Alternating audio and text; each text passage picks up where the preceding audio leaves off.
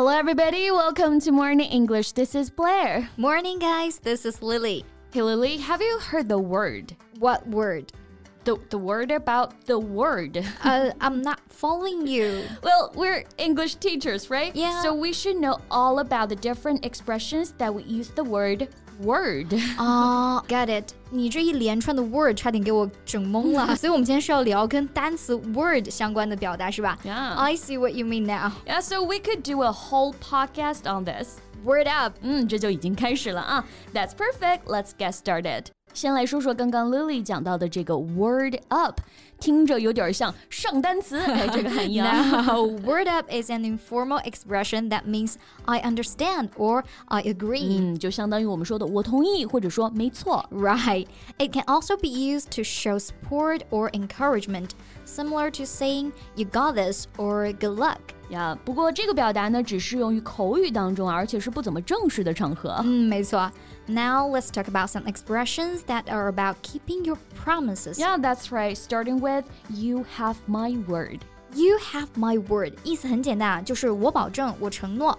Word 在这里是不可数名词啊，表示承诺的意思。 Right. So you have my word means that you are making a promise to someone and assuring them that you will keep it. 嗯，比方说上次贝贝要出门啊，把他的猫咪交给我照顾了几天， Right. 那真是叫一个千叮咛万嘱咐啊！来给大家还原一下当时的场景。 Lily, I'm leaving my cat, which is my life with you. Promise me you'll keep it safe while I'm gone. You have my word. It's a way of saying, yeah, trust me, I won't let you down. And if you really want to emphasize that you are serious, you can say, I give you my word. It's like saying, I'm putting my honor on the line for this. 这句 话中的 word 也同样指的是保证、承诺啊，所以 I give you my word 意思就是我向你保证，我向你承诺。 Right? For example, 我向你保证这种事儿啊不会再发生了. I give you my word that this won't happen again. Another example, I give you my word that I will keep our secret.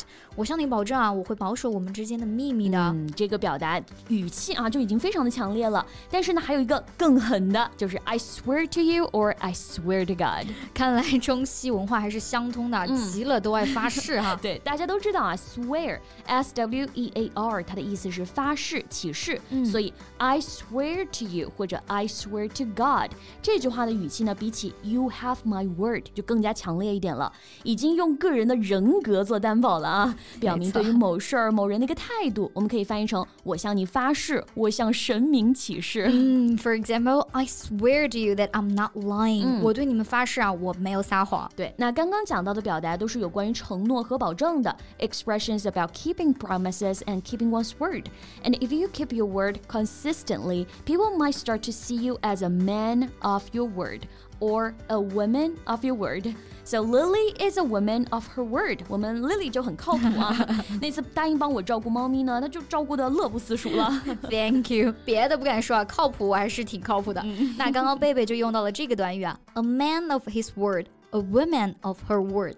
它的意思啊，就是一个言之有信、说话算数的人，形容人诚实可靠啊，值得信赖，答应的事情就一定能办得到。 Yeah, that's someone who is known for keeping their promises and being reliable. For example, Terry is very reliable. You can always trust something will get done well when he says he'll do it. He's a man of his word. Unlike our neighbor, our neighbor said he was a man of his word, but we realized he wasn't. He told us he would return the things he had borrowed from us, but he still hasn't. 对，就是邻居号称自己说是说话算数啊，但我们意识到他并不是一个这样的人，因为他说会把借走的东西还给我们，但是到现在都没还，so he had to eat his words. Yes, because if you make a promise and then break it, you might have to eat your words, which means admitting that you were wrong and taking back what you said. 对，从字面意思上看，eat one's words，意思是把某人的话吃下去，这有点像我们中文当中说的食 言，对不对？对这个表达真正的意思就是收回之前说过的话，承认自己说错了话。嗯，其实很好理解的。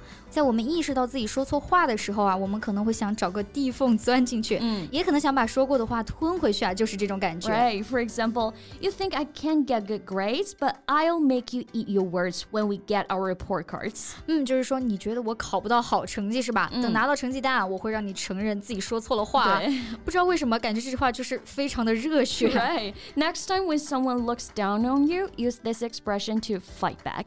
不过咱们还是要用实际行动来让对方心服口服啊，不然就成口嗨了。嗯，那像这种和对方争执的情况呢，我们也可以用一个短语来表示，就是 have words with someone. Right. If you have a disagreement with someone, you might need to have words with them. 也就是跟某人吵架起争执的意思。 Right. For example, John's having words with Danny over the phone bills he's been racking up. 就说 John 和 Danny 他们因为欠了一堆电话费，哎，在吵架。不过大家要注意啊，当这个短语中的 words 变成单数，也就是 have a word with someone 的时候啊，这个短语的意思是有话要跟某人说。It means having a serious conversation with someone to clear the air and resolve any issues。一定要注意区别啊。 Right. For example, after we had words with someone, we may finally be able to calm down and think reasonably. This is when we need to have a word with that person again in a calm and peaceful way. 嗯，比方说同事和女朋友吵架了，在冷战，你就可以劝她说，Have a word with her and see what she thinks，和她谈一谈，看她是怎么想的嘛。Right. Okay, we finally came to the last expression for today, which is word of mouth. This expression refers to when people spread information or recommendations about something simply by talking to each other. 嗯，这个表达直译过来就是嘴里说出的话，指人与人之间传播信息的时候的口头传输方式啊，和文字传播呢是一组对立的概念。嗯，这个短语经常搭配介词 by 来使用。 By word of mouth，意思是消息是通过口头转述的方式传播开来的。嗯，这个短语加上连字符啊，就变成一个形容词了，word of mouth，表示口碑的、口口相传的，嗯比较多的用于谈论广告啊、宣传和营销的商业语境中。 Right, like the power of word of mouth advertising. If someone tells you that a restaurant has amazing food, you're more likely to check it out. 也就是我们现在常说的啊，口碑效应。 Definitely. And it all comes down to trust. When people hear about something from someone they trust, they're more likely to believe it or act on it. Absolutely, and that's why it's so important to keep your word and build that trust with others. That's right. And with that, we'll wrap up today's episode. 嗯，那我们今天的节目就到这里了。 Okay, that's all we have for today. And this is Lily. This is Blair. See you next time. Bye.